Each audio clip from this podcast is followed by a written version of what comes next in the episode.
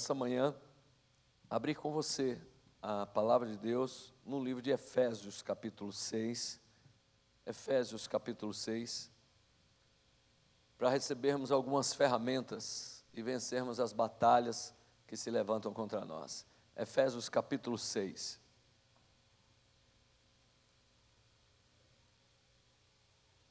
Todos acharam? Diz assim, verso 10, Efésios 6, verso 10. Quanto ao mais, sede fortalecidos no Senhor e na força do seu poder.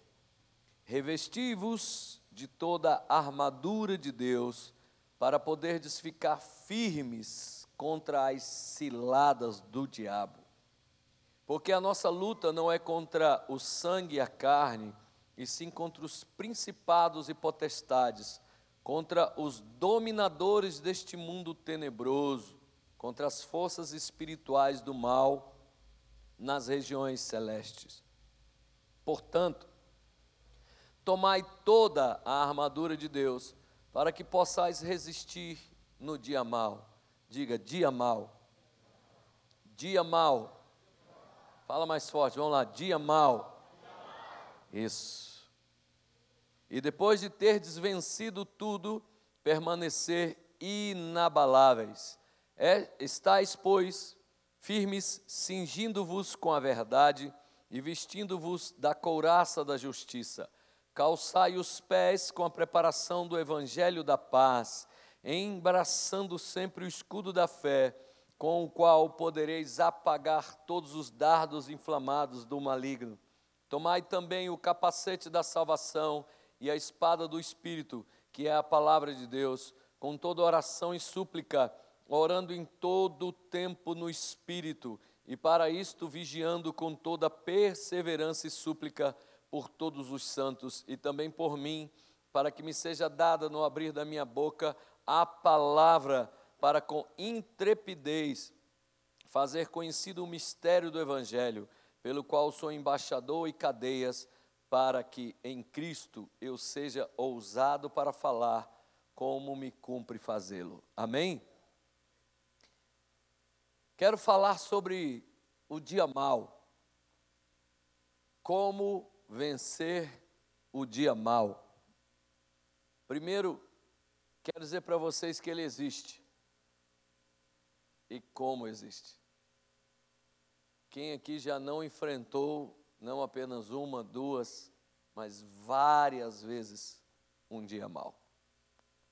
Um dia de notícias ruins, um dia de sofrimento, dias de abandono, dias de dores, dias angustiantes, dias de perdas, diagnósticos desfavoráveis.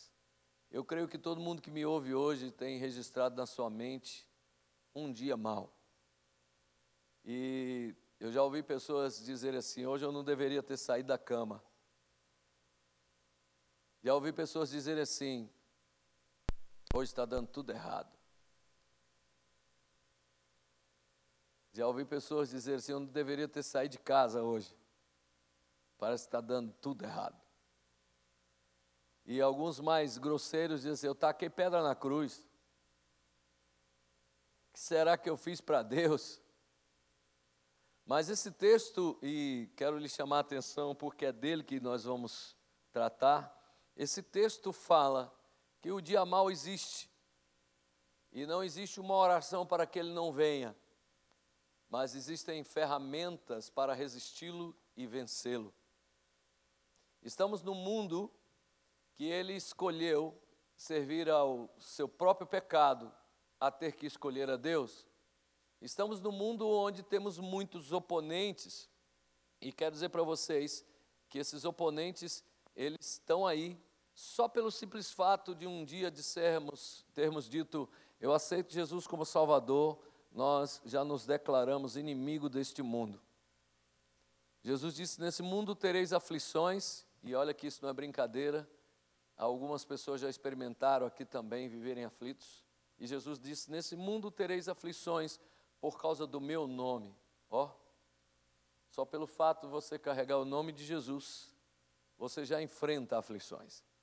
E ele diz: Mas tem de bom ânimo, eu venci o mundo. Ele também não disse que não enfrentaríamos aflições. Ele não disse que por termos aceitado a Ele como nosso Senhor, como nosso Salvador, não enfrentaríamos aflições. A verdade é que estamos num mundo cuja configuração se perdeu. Deus fez toda essa terra, criou essa terra, colocou o primeiro casal com o objetivo de que eles tivessem a melhor qualidade de vida possível. Mas este homem preferiu desobedecer a Deus. E a Bíblia chega a dizer em Romanos que a natureza grita desesperadamente, esperando a manifestação de Jesus, para que ela também pare de sofrer. Então, esses dias são dias reais, experimentados por todos. Não é um dia desenhado para apenas uma pessoa. Tem gente que diz assim: parece que Satanás só enxerga a mim. Será que não tem outras pessoas para perturbar, não? Então eu quero nessa manhã chamar tua atenção e dizer: é, dia mal vem. Ele existe, ele é real, ele é fato. Para o idoso, para o senhor, para a senhora, para o adolescente, infelizmente até para crianças. Esses dias vêm, dias de acidente, dias de notícias desagradáveis, esses dias existem. Mas nós temos a ideia interessante da parte de Deus, e eu creio na palavra de Deus, eu creio no Deus que sirvo, que nós temos ferramentas suficientes para nos manter em pé, resistir a esses dias e, no fim das contas, sairmos vencedores. É necessário que você entenda que a Bíblia não te engana. Esses dias virão, e é possível que alguns aqui hoje já estejam experimentando esses dias. Mas eu quero te dizer que esses dias, ainda que sejam planos do diabo lhe derrotar, existem planos de Deus para que você resista, continue em pé e saia vencedor. Nós temos aí uma natureza que de vez em quando mandam as mensagens, chuva demais, destelha casas, derruba construções, provoca acidentes. E temos essa mesma natureza que tem dia que não manda uma gota de água, seca todas as coisas. E nós estamos nesse planeta e nós enfrentamos essas adversidades. São dias difíceis, são dias maus. Mas Paulo escrevendo à igreja que estava na cidade de Éfeso, e Paulo teve algumas experiências extraordinárias nessa cidade. Era uma cidade que tinha um relacionamento muito íntimo com Satanás. Essa cidade foi uma cidade onde o apóstolo Paulo gastou algum tempo morando lá, não menos do que três anos, lutando e treinando com as pessoas. Foi nessa cidade onde montanhas e montanhas, morros e morros de livros de bruxaria e magia negra foram queimados em praça pública. Foi nessa cidade onde Paulo passou tempos e tempos treinando os novos discípulos para vencerem as ciladas do diabo. Também nessa região tinha um templo a uma deusa chamada Diana, onde as suas sacerdotisas eram prostitutas e as pessoas que seguiam essa deusa, que se relacionavam com este culto, eram prostitutos. Era uma cidade entregue à vida e à ação de Satanás. Não à toa, Paulo dedicou um livro inteiro, o livro de Efésios, só para ensinar e instruir essa cidade como deveriam vencer as, as ciladas, as agruras de Satanás. Então, este texto aqui, ele é um, uma ferramenta, ele é um instrumento para nos ensinar como vencer no dia da visitação do mal. Lamento, eu queria ter outra notícia, dizer para vocês: o dia mal não virá. Queria dizer para vocês assim: ó oh, querido, tudo bem, fique tranquilo, isso aqui não é para nós. Eu queria dizer para você que esses ventos fortes dariam nas casas dos ímpios Eu queria dizer para você que chuva forte cairia só na casa dos ímpios. Eu queria dizer que é morto em assalto somente ímpios, mas infelizmente crentes, pastores, evangélicos de uma maneira geral, também são vítimas de assalto e morte. Suas casas também são roubadas. Dias maus também acontecem com o povo de Deus, porque estamos vivendo num planeta que escolheu não servir a Deus. Então, o apóstolo Paulo começa dizendo: revestivos de toda a armadura de Deus. Diga armadura de Deus. Diga revestir. Revestir, querido, como o próprio nome é, dá a entender de vestir de novo. Mas muito mais do que vestir de novo, o revestir fala também de envolver por completamente quando você fala para alguém que trabalha com construção, reveste essa pilastra aqui para mim, ele então entende que tem que fazer de tal forma que essa pilastra esteja por dentro daquilo que ele está revestindo. E Paulo ainda diz mais que é uma armadura. Quer dizer para você que existem roupas para propósitos específicos, roupas de gala para eventos de gala, casamento, festividades, formaturas. Existem roupas para exercício, para ir para uma academia, existem roupas para mergulho, existem roupas para esportes radicais, mas a armadura é uma roupa para guerra. A armadura é uma roupa para batalha. A armadura é uma vestimenta que tem por objetivo de lhe proteger do seu inimigo. Então, nesta frase, o apóstolo Paulo vai passando algumas coisas e ainda termina dizendo: a armadura de Deus. E Deus é espírito. E se ele é espírito e ele tem uma armadura, essa armadura que ele nos oferece é uma armadura espiritual. Porque também o nosso inimigo não é físico, o nosso inimigo é espírito. O nosso inimigo, o diabo, e seus anjos caídos, eles são espíritos. Então saiba que Deus tem uma roupa específica para você e para mim estarmos vestidos de maneira que possamos resistir o diabo, estarmos de pé e sairmos vencedores. Amém, queridos? Então é uma ordem revestivos de toda a armadura de Deus, de toda a instrumentalidade de uma armadura. E aí ele diz: para estar firmes contra as ciladas do diabo. A armadura, querido, não impede as ciladas, mas ela nos faz vencer. Pessoas recebem armaduras, policiais usam um colete à prova de mala, esse colete ele não rechaça a bala, ele não impede que a pessoa seja atingida, ele impede que aquele projetil cause o dano naquele corpo. Então, essa armadura é para que possamos resistir ao ataque, porque o ataque vem. Resistir, uma armadura capaz. Quem já não viu aquele filme do Homem de Ferro, né? Aquela armadura que reveste aquele homem todinho, daquele metal indestrutível. E no meio do filme é uma confusão, é indestrutível, depois destrói, é uma bagunça que quebra, mas não quebra. Mas enfim, o que Deus está nos dizendo é que a armadura que tem é uma armadura capaz de resistir os ataques de Satanás. Diga para teu irmão, eu sei que vocês não gostam muito disso, mas eu queria provocá-los a pensar. Meu irmão, diga para ele, você sabia que Deus tem uma roupa para você? Onde? ainda que o inimigo te ataque, ele não vai te alcançar e nem causar dano. Amém? Sabe por quê, querido? É necessária essa roupa, porque além de ser um ataque do diabo, é uma cilada. Digo, o diabo é sujo? Digo, o diabo é sujo.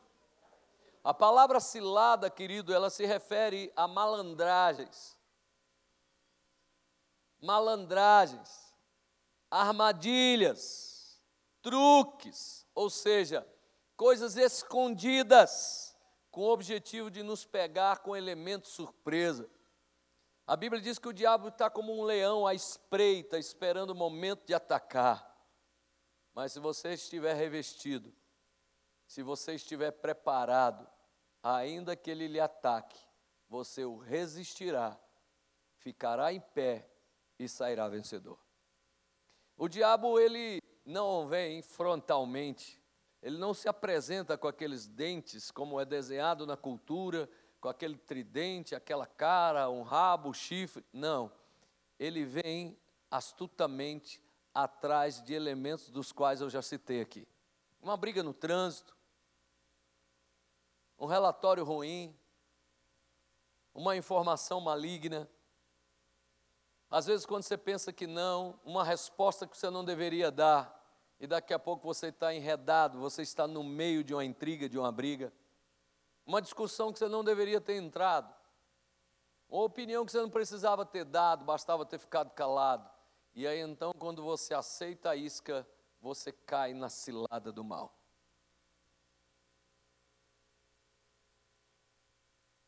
E ainda diz que essa cilada ela é do diabo. A palavra diabo significa adversário. É um ser espiritual, portanto, com o objetivo de matar, roubar e destruir. Jesus disse: "O diabo vem". Olha que interessante.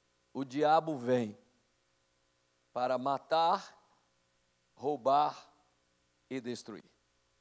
Um pregador que já falecido hoje dizia: o diabo vem para roubar a paz, matar o amor e destruir a família. Mas, diante dessas informações, Paulo continua. A luta é contra poderes espirituais e não humanos. Ele vai dizendo: a nossa luta não é contra a carne e nem contra o sangue, mas é contra principados, potestades, poderes malignos que estão na região celestial. Levanta a tua mão aí, querido. Diga aqui é a região celestial. Eu não estou vendo nada. Mas eles estão por aí. Antes de estar tá assustando vocês, meu Deus, o apóstolo está falando tanto do capeta. Na rebelião, um terço dos anjos foram expulsos dos céus. A Bíblia diz que eles estão aqui, ó, nas regiões celestiais. Diga um terço, é a metade de dois terços. Então, se tem um terço de demônio, tem dois terços de anjo a favor da gente. Para cada um capeta, tem dois anjos de Deus para nos proteger. E onde eles estão, após? Aqui também nas mesmas regiões, observando e nos protegendo. Amém, queridos?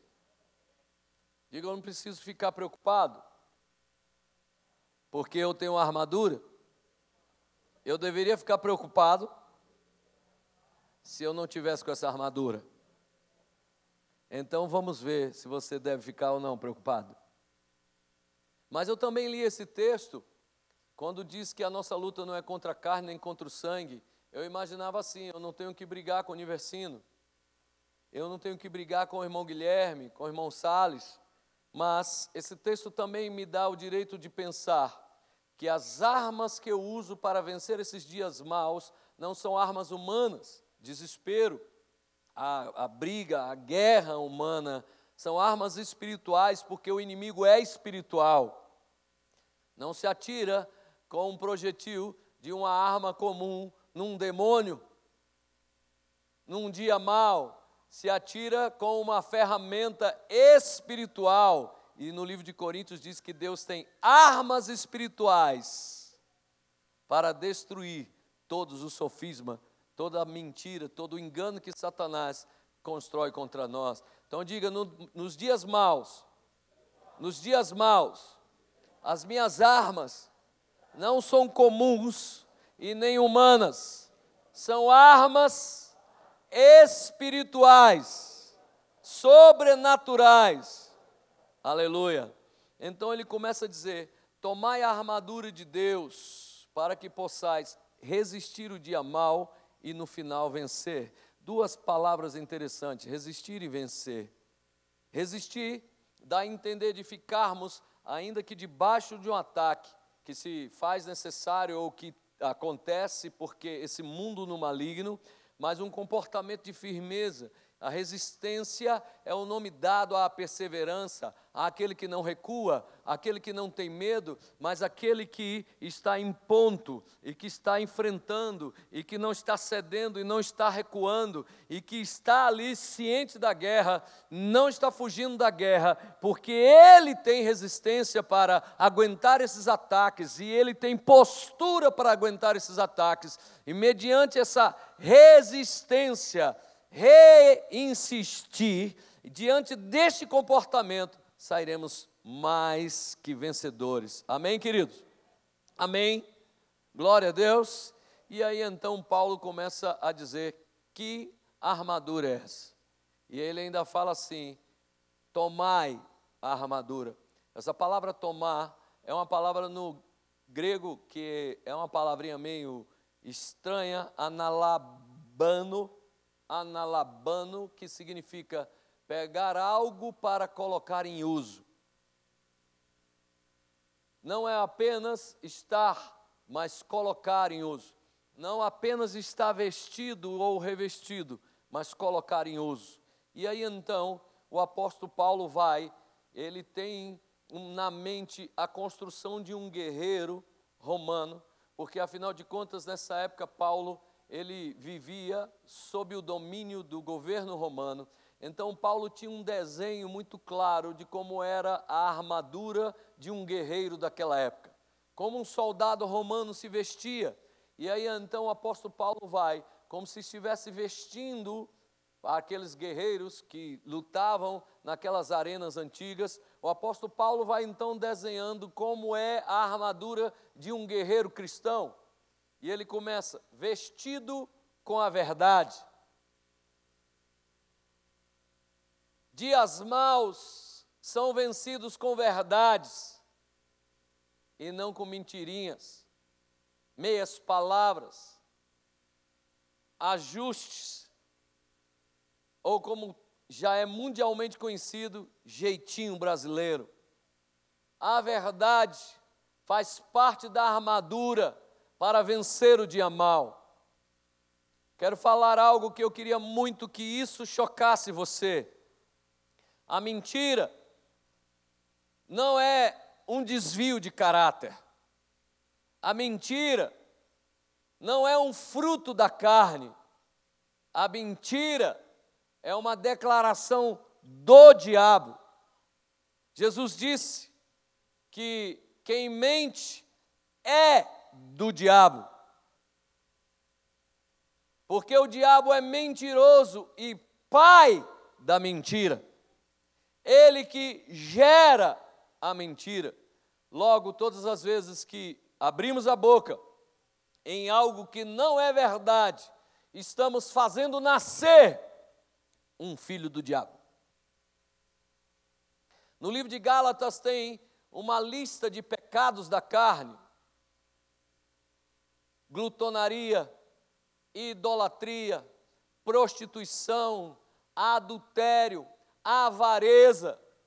E também tem uma lista de fruto do Espírito: gozo, paz, longanimidade, benignidade. Na lista dos pecados da carne você não vai encontrar lá mentira. Porque a pessoa diz: Ah, meu, eu tenho uma, um, um problema com a carne, com a, com a mentira, isso é coisa da minha carne, lá em casa todo mundo mentia. Conversa, isso é desculpa para quem está sendo usado para o diabo. A verdade é uma ferramenta para destruir planos de Satanás. A verdade é uma ferramenta para que possamos resistir o dia mal, porque aquele que se mantém na verdade, no final das contas, estará em pé e será vencedor os mentirosos serão revelados. Revelados. E dias maus vêm por causa de mentiras também. Mentiras são chamativos. Quando você tem um comportamento de ser mentiroso, Satanás diz: Eis um caminho que eu posso entrar, porque ali é a minha casa. Eis uma pessoa com quem eu posso andar, porque os seus lábios destilam do que é próprio meu. Um mentiroso fala do que eu mando ele falar. Será que eu posso estar em pé tranquilo diante do diabo? Ou será se está faltando alguma coisa na minha armadura? Porque o problema aqui não é o ataque de Satanás, o problema aqui é não estar preparado para o dia mau. E eu quero lhe dizer: dias maus vêm. Se esses dias maus vierem hoje, daqui poucas horas, haverá nos teus lábios mentiras ou verdades.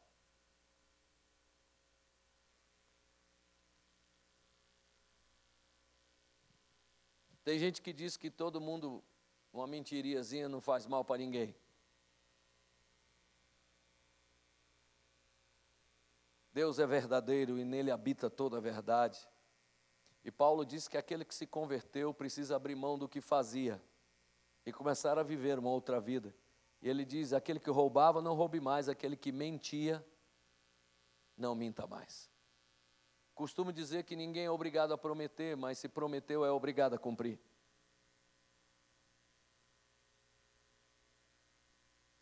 Ninguém é obrigado a falar nada, mas se falar, é obrigado a falar a verdade. A verdade faz parte da vestimenta do guerreiro que quer vencer uma batalha. Porque uma das coisas do dia mal são justamente, ou é justamente isso: calúnia. Uma pessoa que mente contra você, que arma ciladas contra você, que desenha o mal contra você, e no fim das contas, você vai ficar firme. E sabe o que, é que vai acontecer? Vão descobrir que em você vivia a verdade, e naquele que te acusava mentira, você estará de pé e você vencerá. Você vencerá.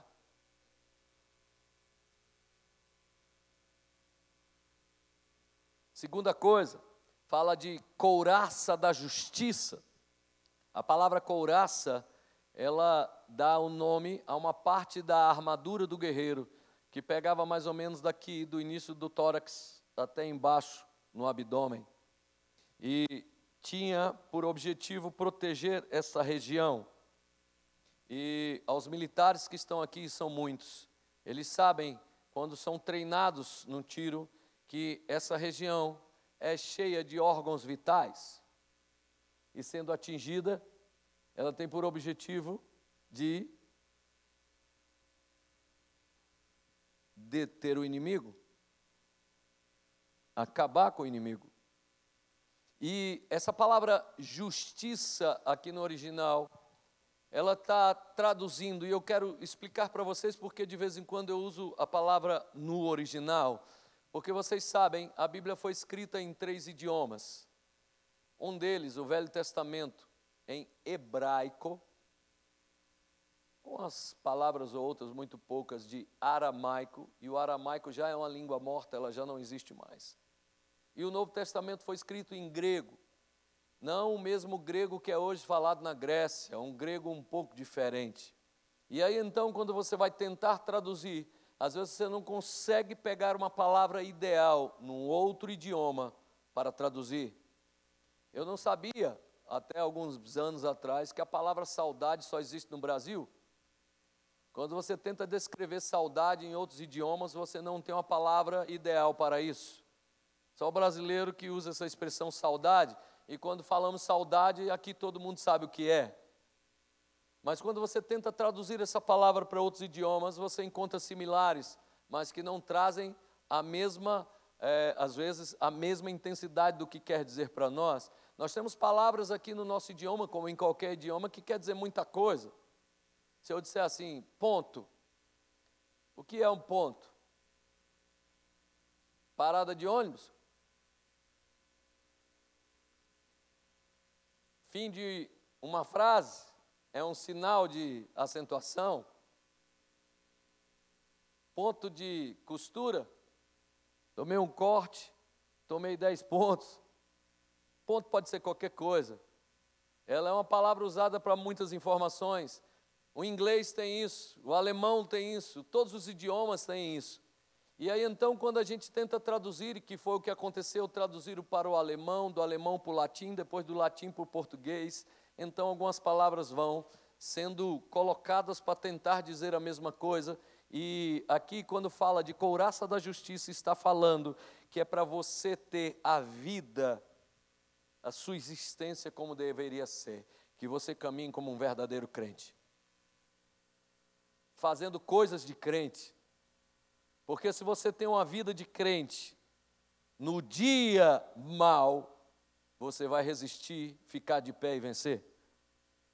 Quando fala da justiça, ele está se referindo ao modo justo, viver de maneira justa, viver de maneira que revele aquele que te salvou, revele aquele que é Senhor de tua vida, e não como a maioria da igreja hoje tem vivido, uma vida aqui dentro e outra vida lá fora. A questão é: existe um estilo de vida na sua vida em que as pessoas, ao olharem, veem que de fato você é crente? Se você é assim, você vai resistir ao dia mal. Se você tem comportamento de crente, deixa eu falar algumas coisas que são próprias de crente. Orar. Isso é coisa que crente faz. Jejuar. Isso é coisa de crente, viu? Ler a Bíblia, isso é coisa de crente. Ir para a igreja, isso é coisa de crente.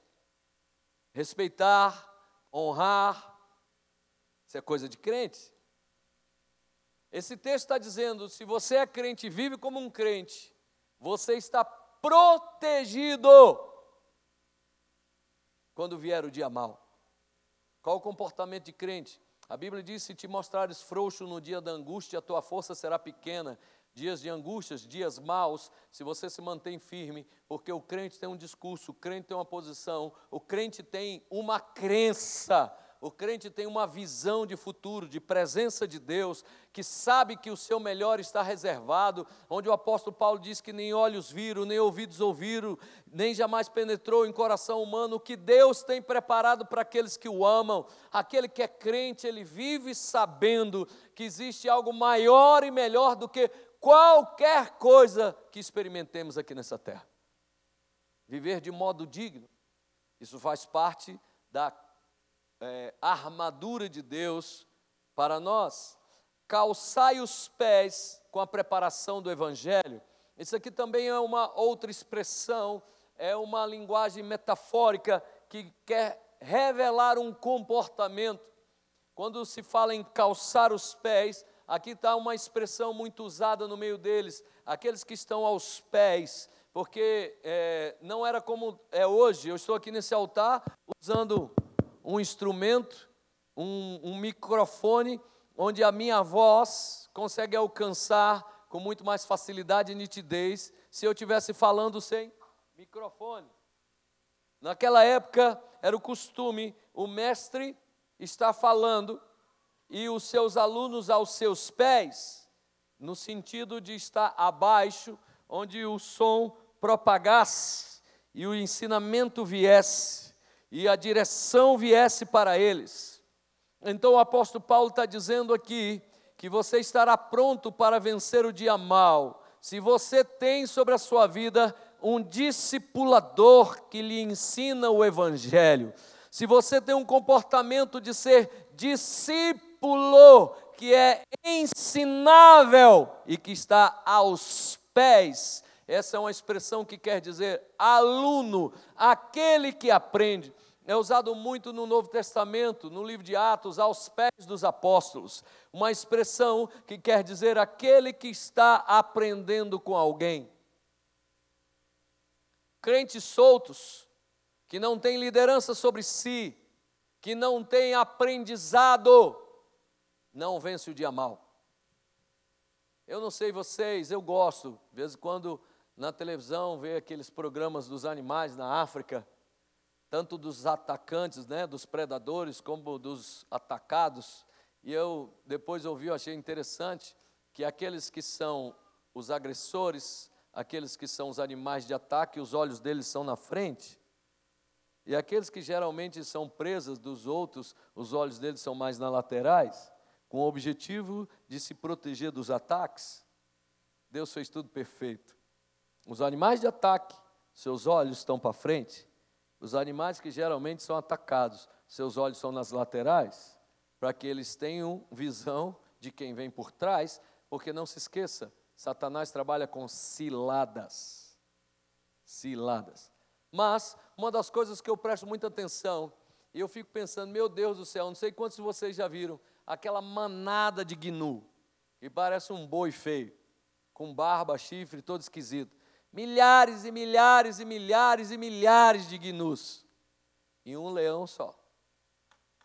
Esperando aquela manada de gnus. Eu fico pensando, se esses gnus soubessem quem são, eles cercariam esse leão, davam a peia nesse bicho, furava ele todinho.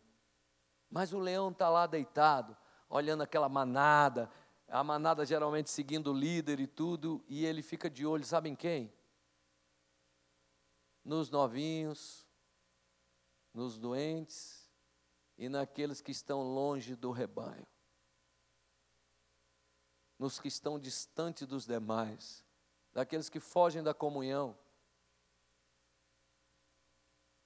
O leão não precisa enfrentar toda a manada, basta enfrentar o solitário, basta enfrentar aquele que não ouve ninguém. Porque eu fico imaginando, Deus me livre, vamos lá. Fico imaginando na linguagem do Gnu a mãe falando: Meu filho anda aqui no meio do rebanho, você nunca será pisoteado pelos seus iguais. Não anda por aí não, que o diabo está ao derredor procurando quem vai tragar. Vem para cá, meu filho. E volta e meia esse menino rebelde, de vez em quando, vai lá beber uma aguinha na hora que não deveria, comer um capinzinho longe de tudo, e então vai se deixando, se deixando, daqui a pouco ele já não existe mais.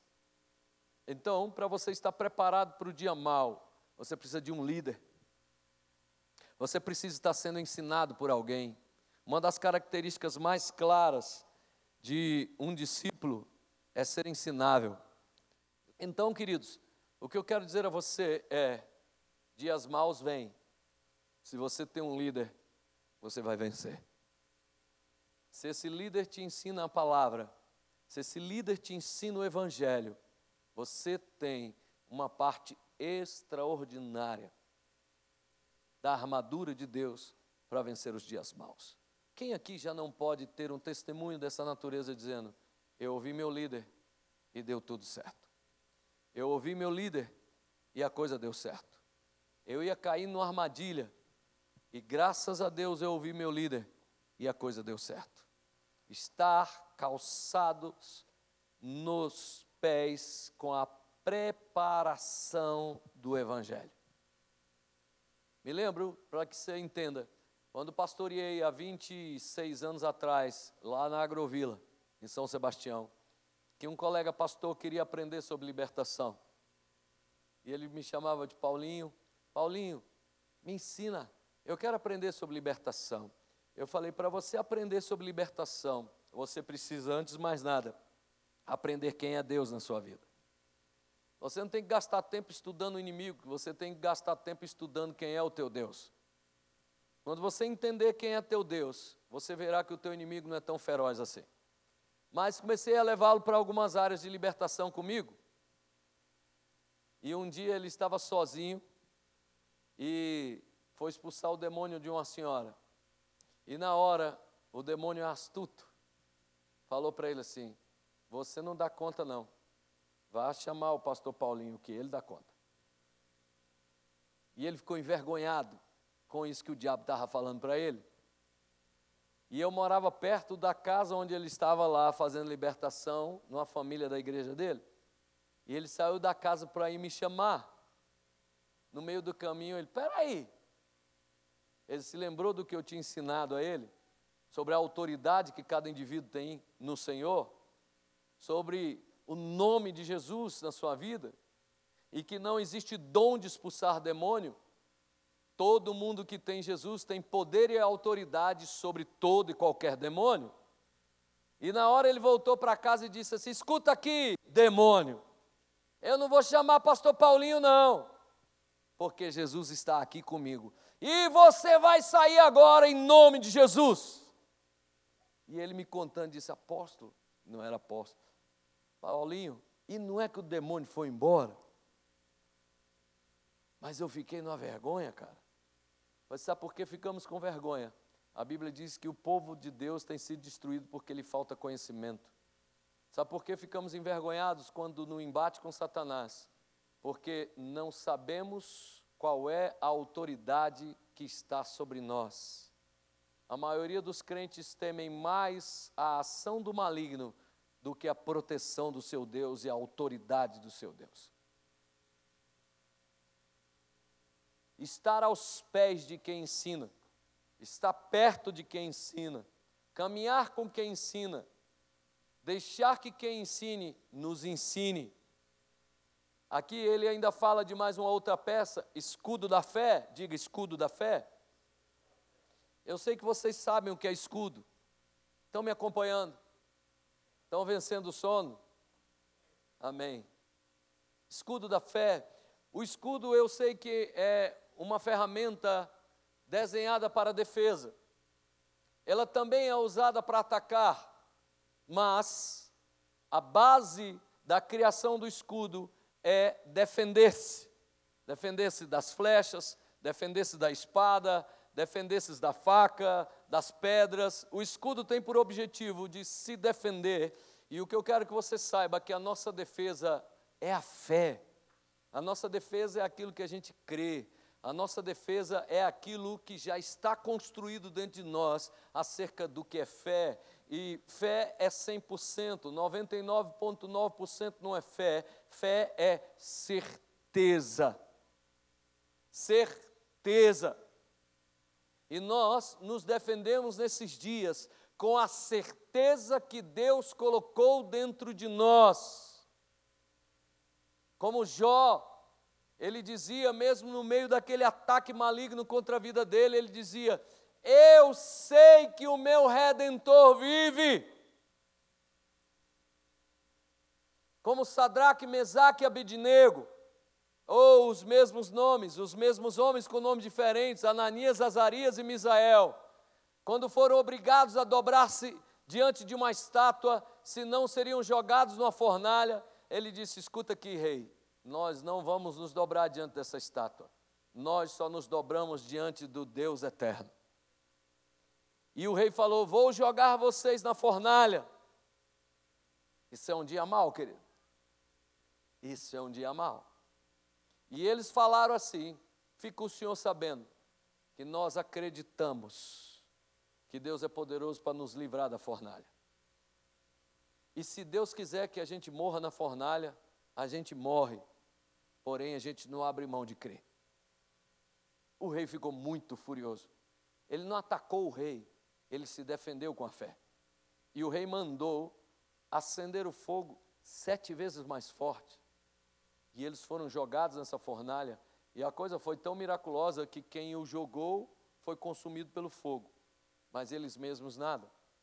E eles estavam no meio do fogo. E Deus tem as suas gracinhas. Eles estavam dançando no meio do fogo. E o rei, olhando para a fornalha, perguntou para os seus súditos: Não jogamos lá dentro três? E eles disseram: Sim. Ele falou: Mas estou vendo quatro. E o quarto tem a figura de um Deus. E ele gritou: Vem para fora. E aqueles três homens saíram. E a Bíblia ainda tem um capricho de dizer que nem cheiro de fumaça eles tinham. E o rei falou assim: Agora eu sei que verdadeiramente só tem Deus em Israel. A nossa fé é a nossa crença, querido. A nossa crença é o nosso escudo. Se você crê no Senhor, não tem inimigo maior do que a sua crença. Ele é fiel para não nos deixar ser provados além do que a gente possa suportar. Diga comigo, o dia mal tem um limite da intervenção de Deus naquele dia. Deus estabelece limites. Diga comigo, nunca, nunca, nunca serei provado além das minhas forças. Se você crê nisso, você tem um escudo.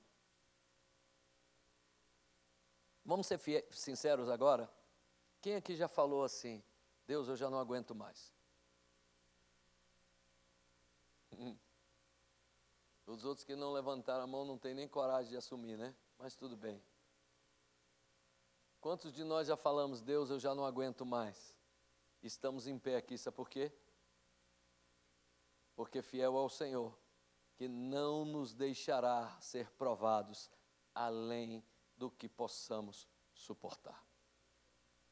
Dissemos que não aguentávamos, e olha onde nós estamos: em pé e vencedores. Amém? E ele continua, já estamos acabando. Tomai também um capacete da salvação. Esse capacete, como eu já disse a vocês, o apóstolo Paulo está desenhando a figura de um guerreiro romano, colocado aqueles elmos na cabeça, né? Onde tinha só as frestas para o guerreiro poder enxergar, cujo objetivo é, caso houvesse um golpe na cabeça, aquele escudo teria, aquele capacete teria por objetivo de proteger o cérebro, a cabeça da pessoa. E aqui Paulo está citando que nós precisamos proteger nossos pensamentos e emoções, nossos pensamentos e sentimentos, porque quando o diabo consegue invadir os nossos pensamentos, ele tem dominado toda a nossa vida. Se você deixa entrar em você o sentimento de que você é um coitado, de que você é vítima das coisas, você é alguém que está lutando sem capacete. Você é responsável por suas decisões. Eu sei que muitas pessoas aqui podem até ter sido violadas quando crianças, criança, humilhados, violados até sexualmente, e você não tem culpa disso. Você não foi responsável por isso. Alguém enviado do inimigo lhe causou esse dano, quem sabe na sua infância. Você não é responsável pelo que fizeram contigo, mas você é responsável agora porque pelo que você vai fazer com aquilo que fizeram contigo. Não é que fizeram contigo que você vai fazer o mesmo com os outros. Não é porque foram violentos contigo na sua infância que você deverá ser violento com todos que se relacionam contigo. Você é responsável pelos seus comportamentos. E nós temos que manter protegidas as nossas mentes, porque são essas informações malignas que desviam a nossa fé. Existe uma palavra que todo mundo usa, acha lindo. Tem até um hospital aqui em Brasília que tem o orgulho de dizer que tem uma medicina humanista. A maioria das pessoas, quando ouvem essa palavra humanismo, eles pensam que é um comportamento em favor do outro ser humano. Eles pensam que é um comportamento de empatia, mas o humanismo é uma doutrina que tem por objetivo de excluir a existência de Deus e fazer do homem autossuficiente. É uma doutrina que hoje é muito usada a palavra de empoderamento do indivíduo, onde você não precisa de um Deus, você só precisa de você mesmo. Olhe para dentro de si, que todas as respostas estão, estão lá. Olhe para dentro de si, que você poderá todas as coisas. O humanista é, acima de tudo, alguém que não precisa de Deus. Esses pensamentos, eles são difundidos nas faculdades. Estamos aí a guerras tremendas e outras nações lutando contra isso, contra a ideologia de gênero. Isso são linhas de pensamento que entram na cabeça do indivíduo e o destrói na batalha. São linhas de pensamentos, querido, dos mais diversos. Esses dias eu tive, nessa semana, eu estava na academia e encontrei um rapaz que era aqui da igreja. E ele chegou para mim, oi apóstolo, tudo bem? Falei, tudo jóia, querido, como é que você está? Apóstolo, você já leu o livro tal? Falei, não, não li. Aí ele deu um sorrisinho sarcástico. Pois é, esse livro é muito interessante. Esse livro é um livro para quem tem mente aberta. Porque eu hoje não frequento igrejas, porque eu acho que as igrejas são muito preconceituosas e tal e tudo. E eu doido para treinar, e ele com essa conversa fiada. Eu falei, ok, mas só nessa declaração sua eu posso entender Porque o maior preconceituoso aqui é você, porque você lê um livro e você acha que tem a mente mais aberta do que eu. Então eu sou do grupo dos mentes fechadas que vão à igreja e você é do grupo de mente aberta que não vai à igreja nenhuma. Muito obrigado. Você já declarou seu preconceito. Falou, não, não é bem assim. E tá, sua aluna está aí esperando você. Eu acho que não é um ambiente para isso. E eu aprendi, querido, que quando você entra numa discussão não tem ganhador nem perdedor. A melhor coisa que tem é não entrar numa discussão. Mas ele insistiu tanto e continuou. Porque a Bíblia, ela se contradiz em algumas coisas. É, é, uma hora fala Espírito Santo, outra hora fala Espírito da Verdade. E eu falei, e qual o problema da contradição aí? Onde é que está a contradição nisso? Ele falou, mas está claro. Eu falei, claro como? Você é um militar, como é teu nome de guerra? Ele falou, tal. Eu falei, como é teu nome todo? Vamos lá, digamos, meu nome, Paulo César de Lima Gomes. Digamos, se eu fosse um militar, talvez o meu nome de guerra fosse Gomes, ou talvez Lima, ou talvez César, ou talvez Paulo. A verdade é que existem vários Paulos num pelotão, e aí então se pega nomes de guerra para diferenciar, sim ou não? Eu falei para ele, é, então, se o teu nome de guerra é Gomes, mas eu posso te chamar de Paulo também? Pode. Posso te chamar de César também? Pode. Posso te chamar de Lima? Pode. E você continua sendo a mesma pessoa? É. Então qual o problema do Espírito Santo ser chamado de Espírito Santo ou Espírito da Verdade? É porque a Bíblia, ela não prova a existência de Deus. Eu falo, deixa eu te falar uma coisa, querido. A Bíblia não foi escrita para quem é incrédulo. A Bíblia foi escrita para quem conhece Deus. Por exemplo, e a aluna dele com uma bitoca de olho, eu falei, vai dar aula para sua aluna, cara. Eu falei para ele, prova para sua aluna que você existe. Não precisa, né? Ela já está vendo que você existe. Se você for escrever uma carta para ela, você vai tentar provar para ela que você existe? Não, porque ela sabe que você existe. A Bíblia foi escrita por um povo que cria que Deus existia. Em momento algum na Bíblia você vai encontrar Deus perdendo tempo tentando provar para mim ou para você que Ele existe, porque Ele escreveu para quem crer nele. Em momento algum, minha esposa vai me mandar uma mensagem de WhatsApp e começar a provar, mandando foto. Sou eu mesmo, amor. Ó, oh, sou eu, a Dulce, casada contigo. Não, ela escreve logo, porque ela sabe que eu sei que ela existe. Então, a Bíblia não se preocupa em querer provar que Deus existe. Ela não tem textos para isso, porque Deus conversava com alguém que tinha relacionamento com ele, que sabia que ele era real, e Deus dava a ele ensinos para que fossem passados a pessoas que criam que ele existia. A Bíblia não perde tempo tentando provar que Deus existe. Então, quando Satanás entra na mente e quando ele cria pensamentos defeituosos, deformados, ele então causa um dano no indivíduo e nas emoções do indivíduo. Ele causa medo, ele causa pânico, ele causa destruição. É o que tem acontecido na maioria dessa juventude hoje, que não tem uma firmeza em Cristo na sua convicção, no seu relacionamento, até mesmo na sua própria conversão. E quando entra na faculdade, viram a cabeça, viram estranhos, completamente estranhos. Pode ver, tem muitos adolescentes que, ao andarem com outros adolescentes, eles são influenciados pelo estilo de vida do outro adolescente.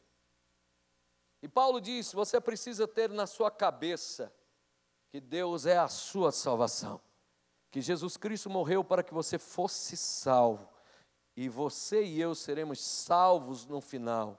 E como diz o apóstolo Paulo, e se qualquer pessoa vier pregar um evangelho diferente desse, que ele seja mentiroso. E ainda que um anjo venha e pregue outro evangelho diferente desse, ele também é uma mentira. E não por último, estamos acabando. Paulo fala também da espada do espírito. A espada, a semelhança do escudo, que é um instrumento que tem duas funções. A prioridade é se defender, mas pode atacar também. A espada é um instrumento que foi construído, uma arma que foi construída prioritariamente para o ataque. Se defende também, mas quem sai para uma guerra com a espada sai com o objetivo de usá-la contra, sai com o objetivo de ferir, vai com o objetivo de subjugar. E a palavra aqui diz a espada do Espírito, que é a palavra de Deus. A nossa arma de guerra é Bíblia. A nossa arma de guerra é Bíblia.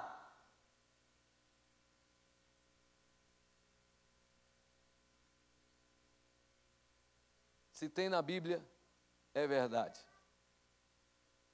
Ela é a palavra de Deus. Nosso instrumento para vencer o diabo é Bíblia. Tem gente aí que está estudando o que é pombagira, o que é tranca-rua, o que é Maria Sete Facada, o que é pomba gira, o que é gira pomba, o que é preto velho, o que é isso, fica estudando as trevas. Deixa eu te dizer, estude a luz. Porque quando a treva se manifestar, a luz revela. E você não precisa saber o nome dos infernos todos, que eles vão dando nome para tudo que é coisa que ele faz. Exu Caveira, Preto Velho, Pai Seta Branca, é, Cabocla Janaína, não sei o que, não sei o que lá. Em nome de Jesus, toda a cachorrada do inferno que está aí, vai embora. E tem que ir, não importa o nome. É a palavra de Deus que diz isso. É a palavra de Deus que nos dá conhecimento de autoridade para isso. Ela é a espada do ataque. Escuta aqui, Satanás, solta a minha casa. Escuta aqui, Satanás, solta a minha família. Escuta aqui, Satanás, solta as minhas finanças. Você tem autoridade para isso e a Bíblia lhe dá autoridade para isso. Escuta aqui, solta a minha saúde. Meu corpo é templo do Espírito Santo, não é templo de enfermidades. Solta as minhas finanças, porque há um plano de prosperidade de Deus para a minha vida e não de pobreza, miséria e ruína. Solta, diabo! Nós atacamos o diabo com a palavra. Jesus foi levado ao deserto pelo Espírito Santo para ser provado, e Jesus venceu o diabo pela palavra. A maneira de vencermos no dia mal é usando a palavra de Deus a nosso favor. Cobre-me com tuas asas, Senhor. Há uma promessa que mil cairão ao teu lado e dez mil à tua direita, mas tu não serás atingido. Eu creio. Escuta aqui, Satanás. Você não tem autorização de Deus para me atingir, porque eu faço de Deus a minha cobertura, do meu Todo-Poderoso a minha habitação. Ainda que venha a áspide, a serpente, ainda que venha o leão, eu estarei seguro e na minha tenda Tenda é casa para aquele povo daquela época. E na minha tenda nenhum mal chegará, praga nenhuma chegará na minha casa. Por isso que eu tenho autoridade de chegar na minha casa, ungir, sai daqui, Satanás. A palavra de Deus diz que você não tem direito de morar na minha casa. Você só usa isso quando você conhece a palavra. E quem não conhece a palavra é presa na mão do inimigo. E agora sim, por último, ele usa para mim a ferramenta que parece que é a mais poderosa, ou não vou dizer mais poderosa, mas a que mais é usada, porque existem é, elementos numa armadura que são mais usados do que outros. E ele agora usa uma coisa interessante chamada oração. Repita comigo: oração. Se você continuar lendo, você verá que ele usa essa expressão várias vezes. E ele usa com nomes diferentes: oração, súplica, oração no Espírito Santo, intercessão. Ele usa várias vezes essa mesma palavra, como sendo parte da armadura de um guerreiro de Deus. Ok, então vamos lá. Essa palavra oração aqui, ela também é uma tradução do original grego, que deveria ser traduzido como lugar específico. É uma palavra grega da época procheusi, que significa lugar específico para oração. Aqui é uma expressão designada para eles que tinham entendimento, a sua sinagoga, o seu quarto de oração, a sua vida de intimidade com Deus num lugar específico, o seu quarto, aquele cantinho que você reserva para Deus.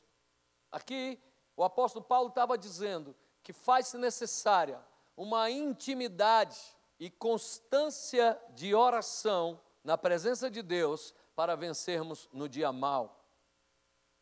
Esta casa, a sua igreja, é um lugar específico para você ter como símbolo do lugar da tua oração em lugares específicos. O teu quarto, ou o cantinho que você reservou na sua casa, se não reservou ainda, ache logo, ao lado de sua cama. Esse texto especificamente se refere a um lugar específico para isso. Tem pessoas que gostam de montes, tem pessoas que gostam de um quartinho mais afastado, não me importa, o que o apóstolo Paulo está dizendo aqui é que é necessário um lugar específico.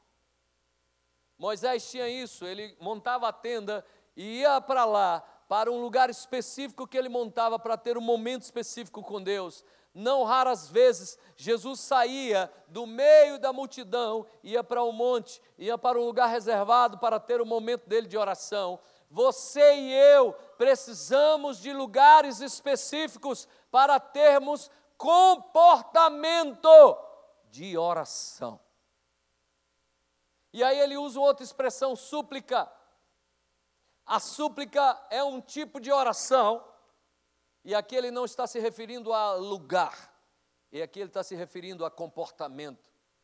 Uma oração, querido, que ela é veemente, que ela é mesmo uma, uma oração com interesse de entrega total. A súplica, ela é usada como alguém que está nas últimas e diz assim: Clemência, eu suplico, eu te imploro. E Paulo fala que nós precisamos ter momentos como esse, onde a gente suplica e Deus, por misericórdia, salva-nos das mãos do maligno salva minha família. E ele fala aqui também de oração no espírito. Essa oração no espírito não é outra coisa senão a oração em línguas estranhas. Oração nesse dom extraordinário que Deus deu ao homem.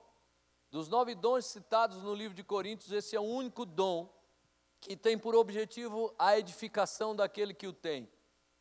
Todos os outros oito dons têm por objetivo de ser uma ferramenta na vida do outro, na edificação do outro, na cura do outro, na revelação da palavra para o outro, dom da palavra de sabedoria, dom da palavra do conhecimento.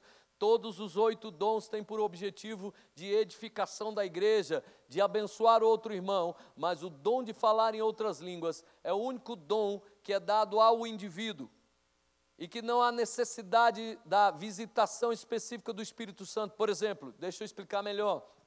Mesmo aqueles que têm um dom de curar, esse dom se manifesta quando há manifestação do Espírito Santo nele.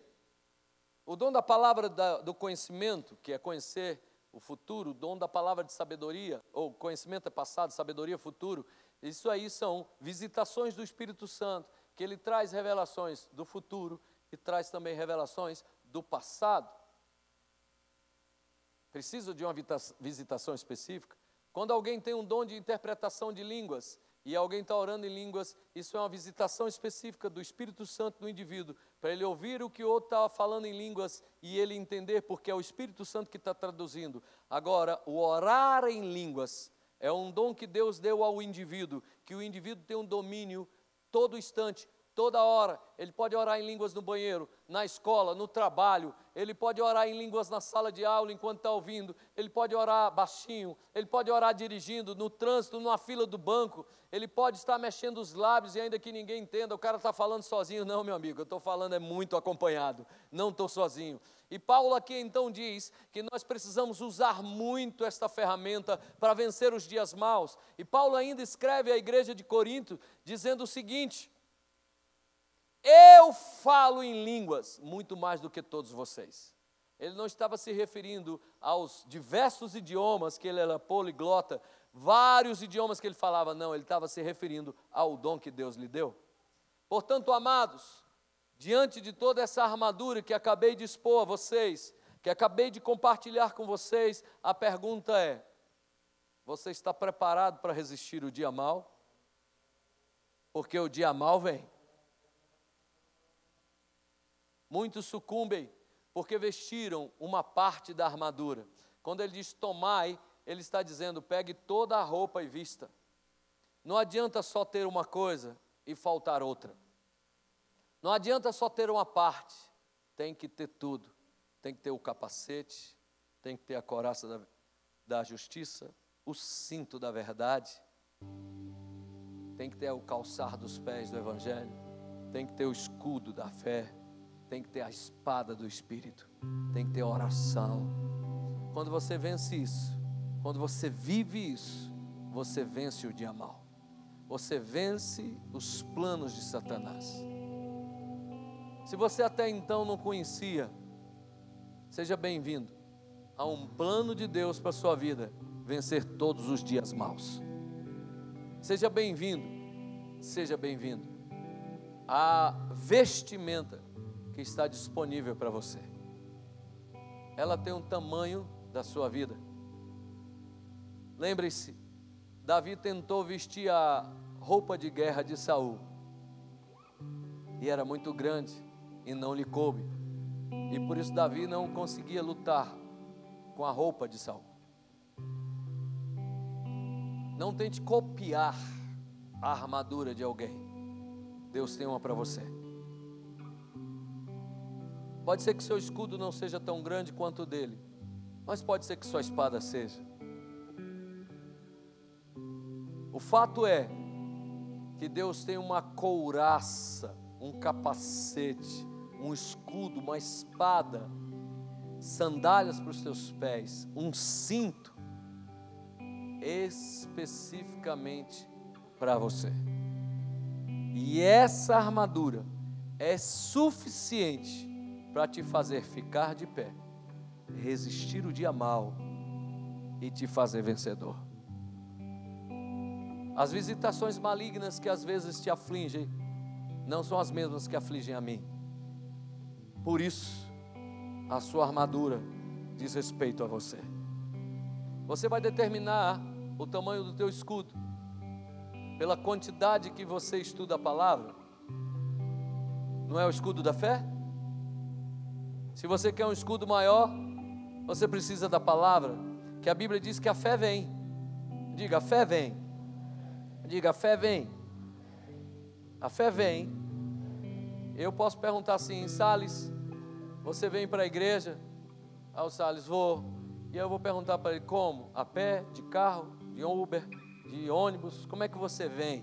Diga comigo, a fé vem. Como é que ela vem? Como é que ela vem?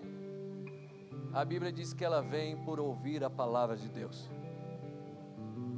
A fé não vem de outra forma, vem por ouvir a palavra de Deus quer uma espada e quer ser mais afiado nela, mais destro nela, mais hábil nela, mergulhe nessa palavra. Olha que coisa maravilhosa. A Bíblia não é um instrumento que é propriedade particular e restrita de um pastor. Quantos aqui tem Bíblia? Todo mundo, eu sei. Use-a, leia, descubra, mergulhe Deixe seus olhos serem descortinados, porque com ela você ataca o inimigo e bota um ponto final. Tem uma sandália para você. Essa igreja, graças a Deus, é uma igreja de líderes e uma igreja de discípulos. Então esteja aos pés de alguém. E isso não é uma linguagem de humilhação, é uma linguagem de aluno com discípulo. Mas acima de tudo, nessa geração, uma geração internet, uma geração que acha que o seu Deus chama-se Google, uma geração que acha que o seu Deus é Wikipedia, uma geração que conhece de tudo e não é profunda em nada. Uma geração que tem tanta informação na cabeça e não sabe como usar. Eu diria para você: vá para a Bíblia. Eu li um livro que eu queria que, se você quisesse adquirir, não sou vendedor de livro, chama-se A Linguagem de Deus. Esse livro é interessante. Ele foi escrito pelo cientista que descobriu e decodificou o genoma humano, a questão da genética, aquela linha que todo mundo vê aquele desenho como de uma escada. Esse homem se converteu, teve uma experiência linda com Jesus. E ele vai explicando as conversões, tem algumas coisas bem científicas lá. Ele vai quebrando essa ideia de que o homem é uma evolução do macaco. Ele disse: o macaco é um dos indivíduos que, pela genética, estão mais distantes da genética do homem. Diz que a cobra e o rato têm uma genética muito mais parecida com a nossa do que o próprio macaco. Foi esse homem que escreveu o discurso do Bill Clinton quando ele foi anunciar essa descoberta da decodificação do genoma humano. Sabe o que, é que ele falou? Uma coisa interessante, ele disse assim: os crentes não deveriam ter raiva da ciência. Eles não deveriam temer a ciência, porque não há nada que a ciência descubra que no fim das contas não venha provar que Deus existe. Ele falou: do lado de cá, quanto cientista, eu tenho ciúme também e inveja, porque eu estou subindo a montanha pelo conhecimento e estou descobrindo que no topo da montanha tem Deus. E que os evangélicos, os crentes, os pastores, eles citam a expressão: aqueles que creem em Deus já estão no topo pela fé. Eu tinha um professor no seminário de filosofia, ele tinha, se não me engano, cinco cursos de nível superior.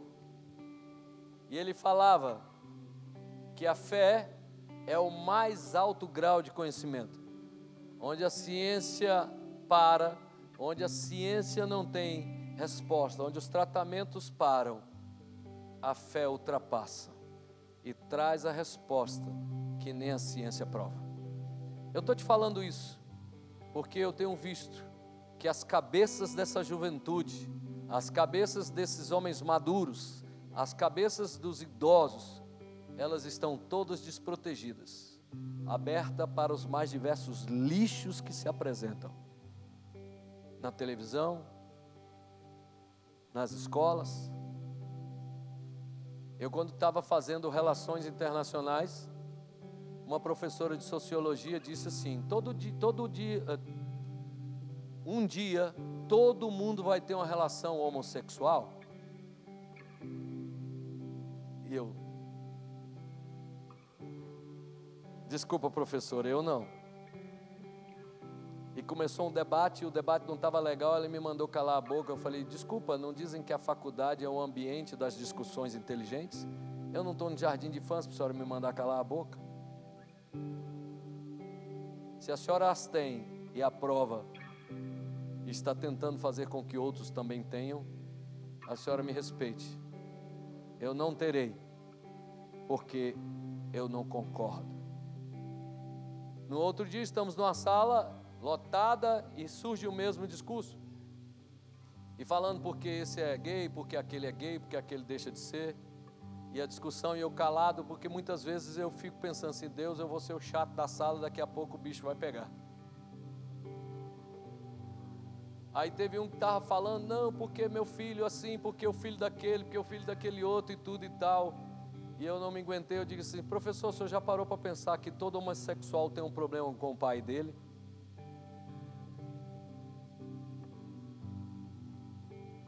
Ou a severidade ou a ausência? ou a fraqueza, ou a ignorância, que todo homossexual tem uma identidade distorcida em relação ao seu pai. Deu um silêncio na sala e o professor disse: Nunca havia parado para pensar nisso. Eu vou estudar um pouco mais. Deixa eu dizer uma coisa para ti, querido. Temos que guardar nossa mente. A Bíblia é a palavra de Deus para mim e para você. Os dias maus virão, mas nós estaremos firmes, resistiremos o dia mau. E no final das contas, daquela batalha, daquele dia que pode durar um mês, dias maus, nós é que estaremos em pé e nós que sairemos vencedores. Coloque-se de pé em nome de Jesus. A doença vai ter que recuar O divórcio vai se tornar um casamento. O abandono vai se transformar numa presença. A pobreza vai se transformar numa abundância. A tristeza em alegria.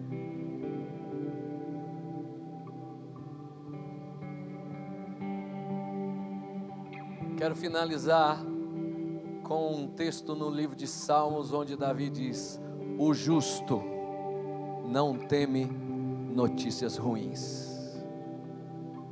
Estais, pois, revestido de toda a armadura de Deus, para que possais resistir no dia mau. Diga, apóstolo, hoje eu sei que todo mundo, todo mundo, sem exceção, enfrentam dias maus. Porém, hoje eu aprendi que eu posso resistir, ficar de pé e sair vencedor. Amém? Dê um forte aplauso ao Senhor, em nome de Jesus.